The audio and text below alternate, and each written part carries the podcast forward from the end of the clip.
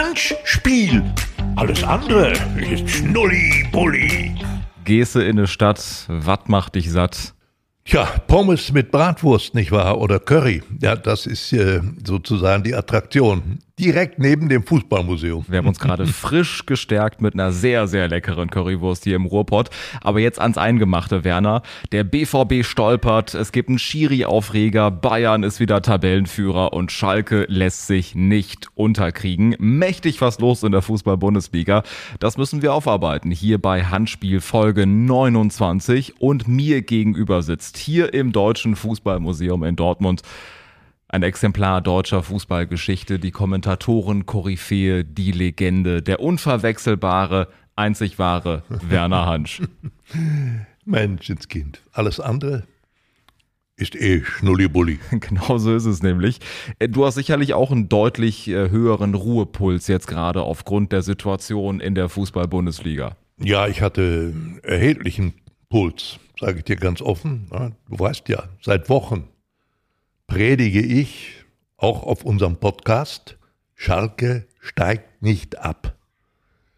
Und ich dir ganz offen, am Samstag dieses Spiel gegen Bremen, das war für mich vor Anpfiff schon eine Art Endspiel gegen den Abstieg. Also ich war mir klar, wenn da nicht gewonnen wird, dann geht die Tendenz nach unten. Und sie haben es geschafft. Und sensationell wie das am Ende gelungen ist. Ne? Also die Bremer gehen in Führung und das ist ja nie gut für die Schalker Seele, das ist klar. Und da dachte ich schon, oje, oje, so früh schon in Rückstand, ne? was soll denn bloß werden und wer soll es denn machen und so weiter. Ja, Terodde, ja, der hatte eine schöne Chance, glaube, das war so Mitte der 30. Minute, ein Kopfball, aber den hat der Palenka dann über die Latte gesenkt kein Tor und dann ging es in die Pause mit Rückstand. Und wie soll es denn weitergehen? Ja, also du konntest wirklich äh, ein, äh, ein Zündholz anzünden, dann wäre die ganze Bude in die Luft geflogen, auf Deutsch gesagt. So spannend war das. Ne? Und, äh, Unbedingt. Also Führungstreffer von Marvin Duksch für die Bremer. Und es stand ja wirklich sehr, sehr lange Zeit 0 zu 1. Äh, dann hat Thomas Reis irgendwann gewechselt. Er hat, muss man dazu sagen, richtig clever gewechselt. Unter anderem das Comeback von Sepp Vandenberg, die Leihgabe von Liverpool und Dominik Drexler, ja. der auch äh, dann reingekommen ist. Ich persönlich war auch wieder dabei, wieder in der Arena. Diesmal mit meinem Vater zusammen. Wir sind äh, echt selten zusammen beim Fußball und deswegen war es sowieso was Besonderes. Und trotzdem mit Blick auf die Tabelle Tabelle mit Blick auf die anderen Spiele. Davor hat ja der VfB Stuttgart schon gewonnen gegen Mönchengladbach, Bochum am Freitag mit dem Unentschieden. Also für Schalke war klar, wie du gerade gesagt hast, Werner, das Spiel muss auf jeden Fall gewonnen werden. Hertha war schon mega von der Kulisse her, 5 zu 2 gewonnen. Es war eine unfassbare Stimmung in der Nordkurve. Aber jetzt muss ich sagen, als dann erstmal Sepp Vandenberg den Ausgleich geschossen hat und dann Folgendes passiert ist. Salazar, guter Ball, kein Abseits. Drexler, Drexler, Drexler, Drexler, Drexler, Drexler. Es ist ja wahnsinnig. Ja. Der Live-Kommentar von Wolf Fuß. Liebe Grüße an der Stelle. Das waren Emotionen. Ich muss ehrlicherweise sagen, ich hatte echt beim 2 zu 1 von Drexler Tränen in den Augen, weil das war eine unfassbare Atmosphäre. Ja, und das war ja schon in der Nachspielzeit. Ne? Also der Ausgleich äh, durch Vandenberg, der fiel ja, ich glaube, das war kurz nach der 80. Minute so. Ne? Und äh, Menschenskind, ne, der kommt rein. Ich weiß gar nicht, ich weiß gar nicht, wann ich den zuletzt mal gesehen habe. Da müsste ich vielleicht beim Training gewesen sein. Es war sensationell. Ne? Und der trifft da wirklich und, und knapp neben dem Pfosten schlägt der Ball ein. Pavlenka lag richtig. Ne? Und ich denke, Mensch, der wird doch nicht. Und nee, dann hat er tatsächlich dann den, den Ball nicht mehr erwischt. Das war der Ausgleich. Ja, aber das war ja viel zu wenig. Ne? Also wenn es dann ein Punkt gewesen wäre, das hätte nicht allzu viel genutzt. Und dann, wie gesagt, die Nachspielzeit. Es gab diese Szene, und ich muss noch mal sagen, äh, Mensch, wie oft habe ich den schon lobend erwähnt, ne? diesen Mittelfeldspieler mit der Nummer 10. der spielte doch diesen tollen Pass. Wunderbares Zuspiel von Rodrigo Salazar. So ist es, dieser Salazar. Also wirklich für mich ein, ein, ein ganz toller Mittelfeldspieler. Der hat diese Bälle drauf, ne? aus dem Fußgelenk solche herrlichen Pässe zu spielen. Das war sensationell. Naja, und äh, äh, Drexler, der musste schon die Nerven behalten. Ne? Du kannst ja in so einer Situation, wenn du oft nicht gespielt hast, äh, auch mal daneben schießen. Ist alles möglich. Nein, er drehte sich noch mal kurz und dann, es war mehr so ein Kullerschützchen. Ne? Aber die Bremer äh, Abwehrspieler, die noch versuchten, den Ball zu erreichen, kamen zu spät, drin das Ding und dann war es soweit. 2 zu 1 für Schalke und kurz danach war ja dann tatsächlich Schluss. Du warst ja im Stadion. Ja, was ist denn da passiert am Ende nach dem Schlusspfiff? Es brachen alle Dämme, es war eine unfassbare Lautstärke, ähm, es war unfassbar emotional und äh, die Mannschaft ging nach dem Spiel vor die Nordkurve und hat sich feiern lassen und ähm, auch äh, sehr gut reagiert von der Stadionregie, keine Musik zu spielen, einfach die Atmosphäre wirken zu lassen und ähm, dann lief irgendwann Schalke ist die Macht über die Lautsprecher und die Mannschaft hatte wirklich, äh, auch da habe ich es gesehen, unter anderem Simon Terodde, der ja den Verein verlassen wird, trotzdem Tränen in den Augen. Ja. Oder äh, beispielsweise auch andere Spieler, die vor der Kurve stehen und äh, diese Emotionen aufgesogen haben und festgestellt haben, was für ein besonderer Verein Schalke ist. Ja, das ist es. Sag mal, wo war denn eigentlich dieser wunderbare Abwehrspieler? Der hat doch gar nicht mitgespielt, oder? Moritz Jens. Ja. Der war nicht dabei, das ist richtig. Ja, das hat mich ja gewundert eigentlich. Ne? Den braucht man doch in einer solchen Situation. War der verletzt? Ich kann es gar nicht nachvollziehen. Keine erneute Muskelverletzung bei ihm und trotzdem war er nicht bei 100 Prozent. Hat ja einige Spiele aussetzen müssen, sein Comeback gefeiert, aber an dem Spieltag konnte er Schalke dann nicht zu 100 Prozent helfen. Deswegen hat Thomas Reis ihn vielleicht auch als Vorsichtsmaßnahme für die kommenden Wochen. Es sind ja noch vier ganz entscheidende Spiele, davon drei auswärts. Umso wichtiger, dass Jens äh, da konstant dabei sein kann. Ja, das ist also, der, ist für mich normalerweise nicht zu ersetzen. Ne? So wie ich den erlebt habe in einigen Partien. Das war für mich sozusagen das Rückgrat der Schalker Abwehr. Aber äh, sein äh, japanischer Kollege, der hatte auch eine wunderbare Szene. Ne? Der hätte reingehen können. Das war ein Schuss ich weiß nicht, waren wir schon in der Nachspielzeit, es war jedenfalls relativ am Schluss, und da hält der sein Bein noch da rein, ne, in die Schussbahn und hat das Schlimmste verhindert. Also die Abwehr auf Schalke, das ist ja sowieso das Paradestück in der Rückrunde. Ne. Menschenskind, wie oft haben wir gerätselt und haben gedacht, wie will das der Reis wohl richten da mit diesen Spielern? Und auf einmal hat er es geschafft, irgendwie eine Konstanz in der Abwehr zu erreichen. Das war wirklich, für mich war das das entscheidende Merkmal dieser Schalker Mannschaft in der Rückrunde. Gehe ich auf jeden Fall mit. Maya Yoshida, der ebenfalls eine starke Partie gemacht hat. Äh, und trotzdem dürfen wir aufgrund dieses Sieges nicht ausblenden, dass äh, Schalke jetzt keine richtig gute Partie gemacht hat. Natürlich viele Fehlpässe mit dabei, wenig Tempo auch wenig Ideen, vor allem in der ersten Halbzeit kam da viel zu wenig von Schalke. Hinten raus, ganz klar, Kampf, Wille, Leidenschaft, alles mit dabei. Aber in der ersten Halbzeit sah das noch ganz anders aus und äh, da kam Schalke natürlich gelegen, dass in der zweiten Hälfte von Bremen dann deutlich weniger gekommen ist. Wenn wir uns die kommenden Spiele anschauen, es geht Freitag gegen Mainz auswärts, dann Bayern auswärts, anschließend Frankfurt zu Hause und der letzte Spieltag in Leipzig. Jetzt ja. deine Prognose. Also da muss, ähm, da muss ehrlich gesagt am vorletzten Spieltag eigentlich dann schon die Entscheidung fallen. Ne? Dass du in Leipzig was machst, ist eher unwahrscheinlich. Es wird ja so sein, dass Leipzig bis zuletzt sozusagen stabil bleiben muss. Es geht ja um die Teilnahme an der Champions League. Die können ja noch von, Fre von Freiburg bedroht werden. Ne? Und in dieser Beziehung. So, also dass du in Leipzig was holst am allerletzten Spieltag, für mich relativ unwahrscheinlich. Nur dann, wenn es für Leipzig um nichts mehr gehen ja. sollte. Äh, eher rechne ich damit, dass die vielleicht sogar in Bayern ein Pünktchen holen. Ne? War ja nicht so überzeugend. Schon lange ist es bei Bayern nicht mehr überzeugend und es ist ganz klar, dass diese Mannschaft enorm kriselt. Und ob das am Ende noch zu einem Titel reichen wird mit der deutschen Meisterschaft, ich bin mir nicht klar. Noch haben die Dortmunder es in der Hand, auch wenn sie es am Freitag zuletzt in Bochum leider verpasst haben.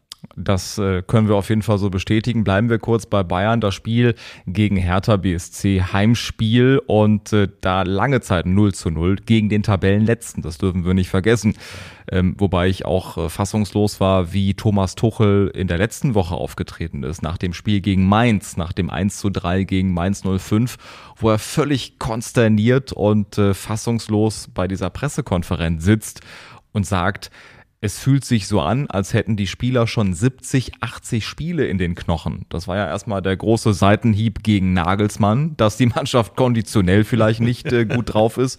Ähm, aber ist das nicht erschreckend? Vier, fünf Spiele vor dem Ende, wenn ein Trainer sagt von einer Mannschaft, die Meister werden will, wir sind müde, wir sind schlapp, äh, da fehlt irgendwie alles. Das war ja fast eine Bankrotterklärung aus Sicht der Bayern. Ja. Wo waren sie denn müde? In den Muskeln oder im Kopf? Das ist für mich ganz, ganz wichtige Frage. Also ich glaube, dass vom Kopf her einiges nicht stimmt. Ne? Also ich, soweit ich mich erinnere, war es so, dass Nagelsmann, sagen wir mal, bis zuletzt mindestens drei, vier Stützen hatte in der Mannschaft. Ne? Wenn ich daran denke, was der Kimmich da von sich gegeben hat, ne? als es bekannt wurde, Nagelsmann entlassen. Ja, kein Herz, keine Gefühle in diesem Gewerbe. Wann hat denn jemals ein Spieler so etwas gesagt? Und ich glaube, diese Entscheidung, Nagelsmann rauszutun, die hat etwas ganz Entscheidendes damit zu tun. Und er war nicht der Einzige. Ich glaube, Goretzka lag auf einer ähnlichen Ebene. Und wenn du dann neu anfängst, so wie der Tuchel, nicht? und äh, der hat dann vielleicht drei, vier Spieler nicht gleich sofort mit dem ganzen Kopf bei sich, dann hast du einen Riss in der Mannschaft. Und das spüre ich eigentlich. Es läuft da nicht mehr rund. Ja, und äh, die Frage ist eben, wenn man eine Bayern-Mannschaft hat in einer solchen Situation, da musst du da sein. So, da musst du zuschlagen.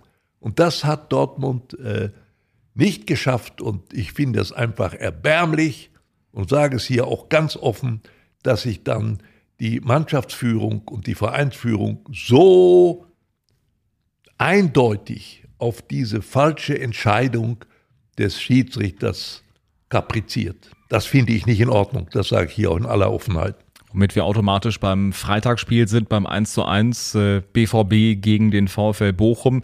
Der Schiri Sascha Stegemann hat äh, eine Entscheidung getroffen, die eben, wie du sagst, für viel Wirbel gesorgt hat. Es geht da um ein Foulspiel an Adeyemi im Strafraum, wo er sich diese Szene nicht nochmal anguckt und wo vom Kölner Keller auch keine Reaktion kommt. Im Nachhinein sind wir uns, glaube ich, alle einig, das war ein klarer Elfmeter, der hätte gegeben werden müssen. Und wir müssen in aller Deutlichkeit sagen, eins vorweg, das, was danach passiert mit Sascha Stegemann, geht überhaupt gar nicht. Dieser Mann hat Polizeischutz, er wird bedroht, seine Familie wird bedroht, er spricht jetzt offen davon, er muss wahrscheinlich eine Pause machen, er weiß jetzt nicht, wie es äh, weitergeht. Das ist diese hässliche Seite dieses Geschäfts, das darf auf jeden Fall nicht sein. Deswegen konzentrieren wir uns nur auf dieses Fachliche jetzt. Klar, es war eine Fehlentscheidung, ähm, aber ich finde, da muss man dem Kölner Keller diesen Vorwurf machen, weil wenn die ihm nicht aufs Ohr sagen, Achtung, guck dir die Szene nochmal an, das ist ein Elfmeter, dann ist für ihn aus der Tatsachenentscheidung heraus erstmal kein Vorwurf zu machen, wenn er das je nachdem, wie er da stand und die Szene bewertet hat. Also das ist ja für mich überhaupt keine Frage. Der Stegemann hatte aus seiner Position, die er hatte, wo er stand, einfach keine Möglichkeit, diese Situation in ihrer ganzen Tragweite zu erkennen.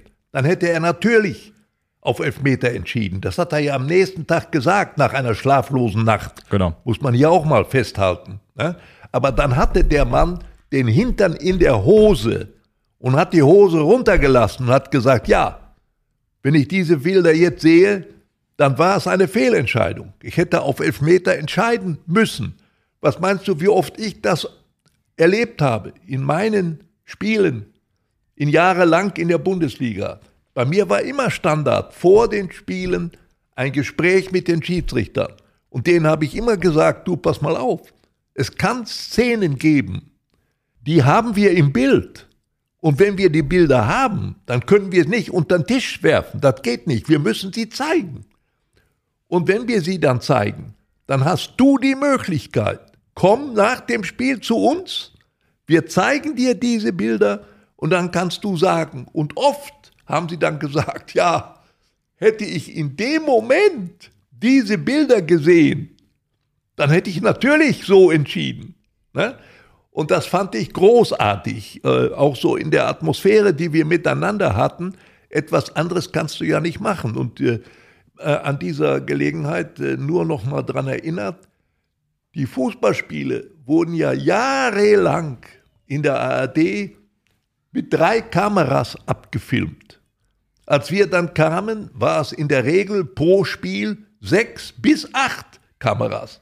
Da hast du schon eine ganz andere Bildabdeckung. Mhm. Ne? Und äh, und trotzdem hat es solche Situationen gegeben. Ein Schiedsrichter kann in der Tat nicht überall Augen haben. Das ist so. Und äh, deshalb gibt es dann immer solche Fehlentscheidungen. Und ich sage hier nochmal an der ganz, ganz klar, niemals werden wir erleben, dass es einen absoluten, gerechten Fußball gibt. Das kann gar nicht scheinen. Äh, du hast ja gerade schon angedeutet, der Stegemann hätte aus dem Keller einen Anstoß bekommen müssen. Ne?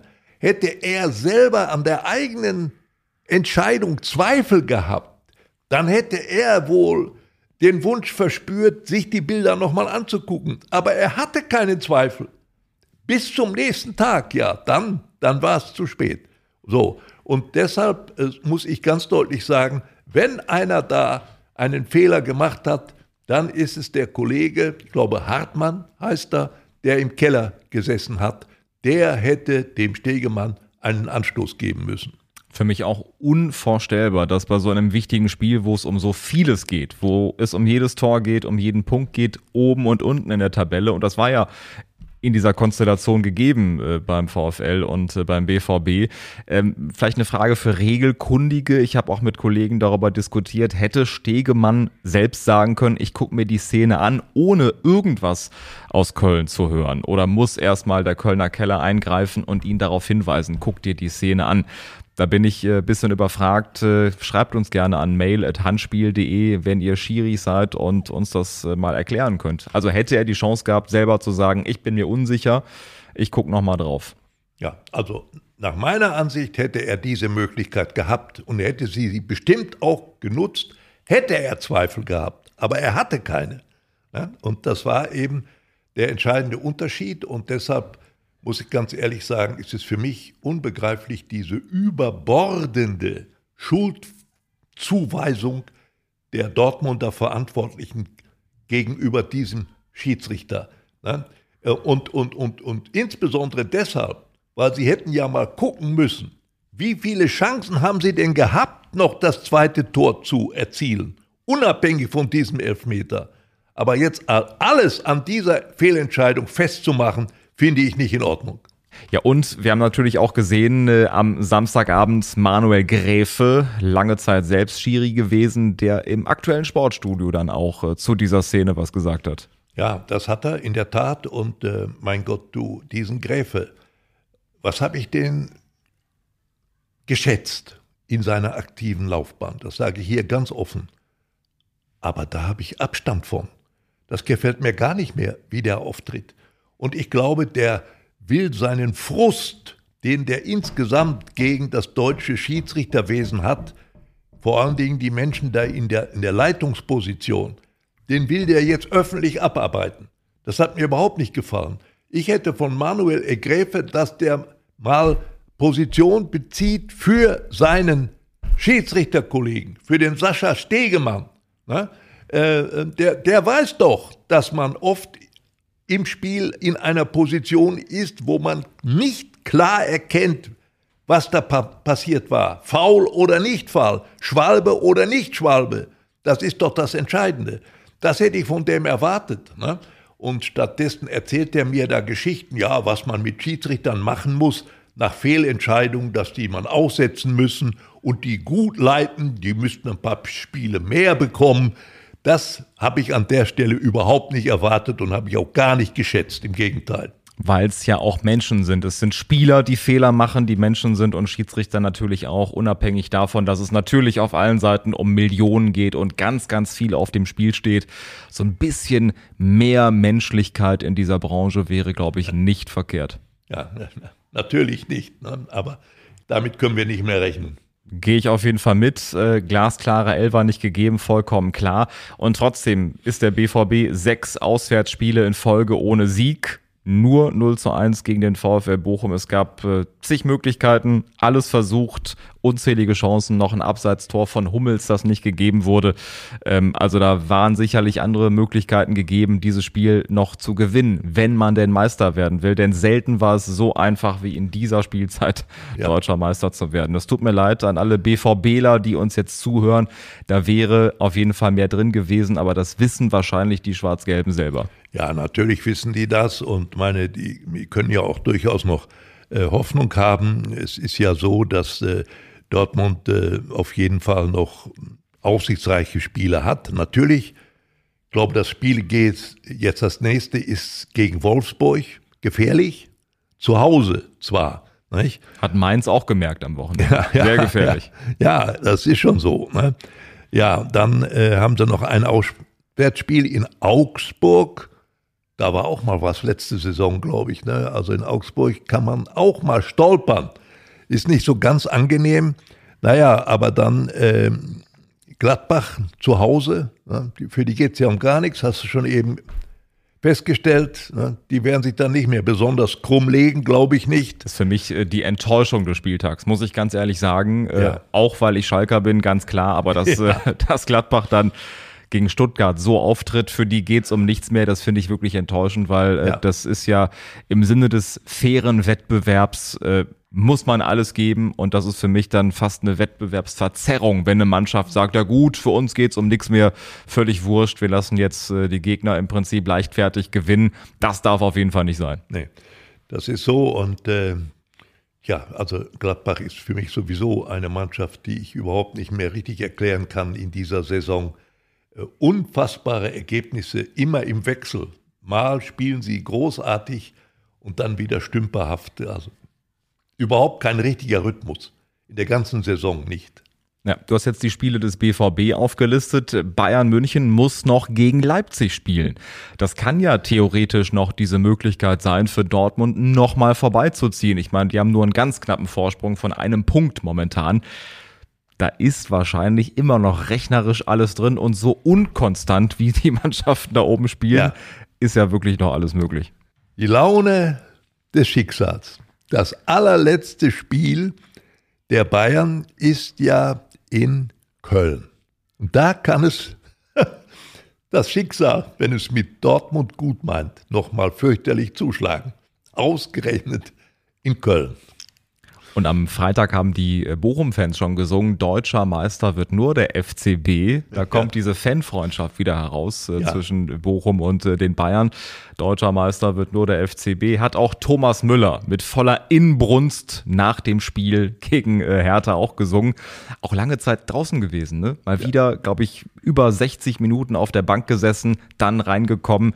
Es gibt selten einen Spieler, der für mich auch dieses Bayern-Gehen, dieses Mir San Mir verkörpert und nach vorne geht. Radio Müller, wie er gerne genannt wird. Ja. Äh, da hat man schon gemerkt, was auch bei ihm wieder an äh, Stein vom Herzen gefallen ist äh, nach diesem Hertha-Spiel. Also auch er singt Deutscher Meister, wird nur der FCB und bald die Faust in Richtung Kurve. Ähm, kann auch ein Schlüsselerlebnis für die Bayern sein, dass die jetzt sagen, so, das Ding lassen wir uns jetzt nicht mehr nehmen. Ja, das könnte es sein. Nicht? Aber ich glaube, es sind so viele Zerwürfnisse, die bei den Bayern zustande kommen. Oliver Kahn steht in Frage. Ne? Natürlich will der bleiben, logisch. Aber der Aufsichtsrat, wie ist der gestimmt? Salihamidzic, wie viel Schuld trifft ihn? Na, zum Beispiel über die Frage, warum hat er keinen Lewandowski-Nachfolger gesucht und gefunden? Na, der mit dem Manet, das hat wohl nicht geklappt, muss man heute einfach sagen. Das ist so. Also da wird man natürlich auch einiges finden, was man dem anlassen kann. Ne? Stehen alle auf Probe, ehrlich gesagt. Und äh, wird schon interessant sein, wie das weitergeht. Vielleicht kommt ja Uli Hoeneß nochmal zurück an die Vereinsspitze. Das Mich ich würde das sagen. freuen, weil ich den ja unglaublich schätze, Uli Hoeneß. Der auch bei deinem Abschiedsspiel mit So dabei ist es, gewesen ist, ja, am ja. 6.6. in der Ja. Glückaufkampfbahn. Aber wie der Aufsichtsrat gestimmt ist, da gab es ja eine eindrucksvolle Szene beim Training in der vergangenen Woche, wo Uli Hoeneß wild gestikulierend neben Thomas Tuchel steht. Ja. Also wenn jetzt äh, Kahn und Salihamidzic die volle Rückendeckung hätten von Uli Hoeneß, wäre er da nicht aufgetreten. Ja, also angeblich hat er ja dem Tuchel gesagt, wer spielen soll. Ja, angeblich. Das hat Tuchel in der Pressekonferenz anschließend gesagt. Also Ja. ich glaube, die Vorzeichen sind so oder so, ob sie Meister werden oder nicht, äh, darauf gestimmt und die Weichen sind gestellt, dass da im Sommer nochmal ein radikaler Umbruch passiert. Ich glaube, das werden sich die Bayern nicht mehr nehmen lassen, die dann kommendes Jahr sagen, wir wollen angreifen und dann wieder das Triple holen. Also ich sage mal, der Ruhepuls, wie gesagt, bei uns beiden, äh, glaube ich, bei 150 momentan, was die Liga betrifft und am nächsten Spieltag wird sich wieder einiges entscheiden können oder nicht entscheiden können. Es ist ja oben auch ein Schneckenrennen, wie der Kommentatorenkollege Corny Küpper gesagt hat. Äh, Liebe Grüße an der Stelle. Schneckenrennen oben an der Tabellenspitze. Mal sehen, welche Schnecke am Ende äh, einen Ticken vorne ist. Ja, das äh, wird so sein. Ähm, haben wir ja selten gehabt. Schneckenrennen oben. Und äh, sicher, du, äh, ich, ich, wage keine Prognose. Ich ganz, sage ganz ehrlich, also ähm, die Chancen für Dortmund sind weiterhin gegeben. Natürlich, ähm, Bayern hat diesen kleinen Vorsprung, der könnte reichen, aber ob die bis dahin wirklich alle Spiele gewinnen, diese vier, habe ich meine Zweifel. Es gibt auf jeden Fall Möglichkeiten. Und vielleicht ist es ja sogar Schalke, was dann sozusagen als Zünglein an der Waage eine Rolle spielt. Ja, stell dir mal vor, ein Punkt bei den Bayern, das wäre doch was vor dem, vor dem Spiel gegen Frankfurt. Ich kann mir auf jeden Fall einen Punktgewinn von Schalke Ja, vorstellen. du wirst doch jetzt von mir nichts anderes erwarten. Ne? Ich predige ja seit Wochen, dass Schalke drin bleibt. Ne? Und äh, also ich sage nochmal, das Schicksal spielt ja oft eine entscheidende Rolle. Ne? Herr Reis, der zwei solche Wechsel anordnet, innerhalb von zwei Minuten kommen diese beiden Spieler, die dann auch die beiden nötigen Tore machen. So einen Zufall kann es ja eigentlich im normalen Leben gar nicht geben. Da sind irgendwie, entschuldige, höhere Mächte beteiligt, ja. Das Schicksal oder was weiß ich auch immer. Ja, und der Reis, nein, äh, also mehr Komplimente kann man ihm ja gar nicht machen. Was der erreicht hat, ne? wir saßen ja hier schon mal in einer Zeit, da war der Abstieg von Schalke ja unvermeidlich. Und Thomas Reis hat äh, nochmal gezeigt, wie sehr er auch den Ruhrpott lebt. Jedes Wochenende mit einem schicken Hoodie, mit äh, Bergbausymbolen. Also auf jeden Fall hat er das Schalker-Gen, glaube ich, dann direkt schon äh, mit impliziert bekommen mit der Vertragsunterschrift. Super gewechselt. Auch Sebastian Polter, der nach Kreuzbandriss sein Comeback gefeiert hat. Und äh, wie gesagt, die Mannschaft, die zum Teil äh, den Verein verlassen wird, wie Simon Terodde und trotzdem mit Tränen in den Augen vor der Nordkurve. Terodde, Tom Kraus beispielsweise auch. Äh, Das sind also Spieler, die wissen, worum es geht, die wissen, was Schalke auszeichnet. Und äh, das macht mir nochmal Mut, muss ich sagen, dass eben Spieler für den Verein kämpfen und äh, alles reinwerfen. Das Ja. war sicherlich in der Abstiegssaison ganz, ganz anders. Das muss man auf jeden Fall so festhalten. Ja, natürlich. Und du hast ja gerade auch schon mal gesagt, ja, ein schönes Spiel war es nicht. Das ist jetzt nebensächlich. Du musst sie wegtun. Na, du musst gewinnen. Die musst die nötigen Punkte holen. Darum geht es jetzt. Und dass Schalke jetzt nicht mehr anfangen kann, das schöne Spiel zu erfinden, das können wir abhaken. Das wird nicht passieren. Geht nur mit diesen Qualitäten. Absoluter Kampf und dieser Wille, der dahinter steht. Das ist entscheidend. Ein besseres Schlusswort kann es nicht geben. In zwei Wochen geht's weiter hier. Handspiel Folge 30 mit dir, lieber Ferner. Genau, alles andere, habe ich schon gesagt, ist Schnulli-Bulli. Handspiel.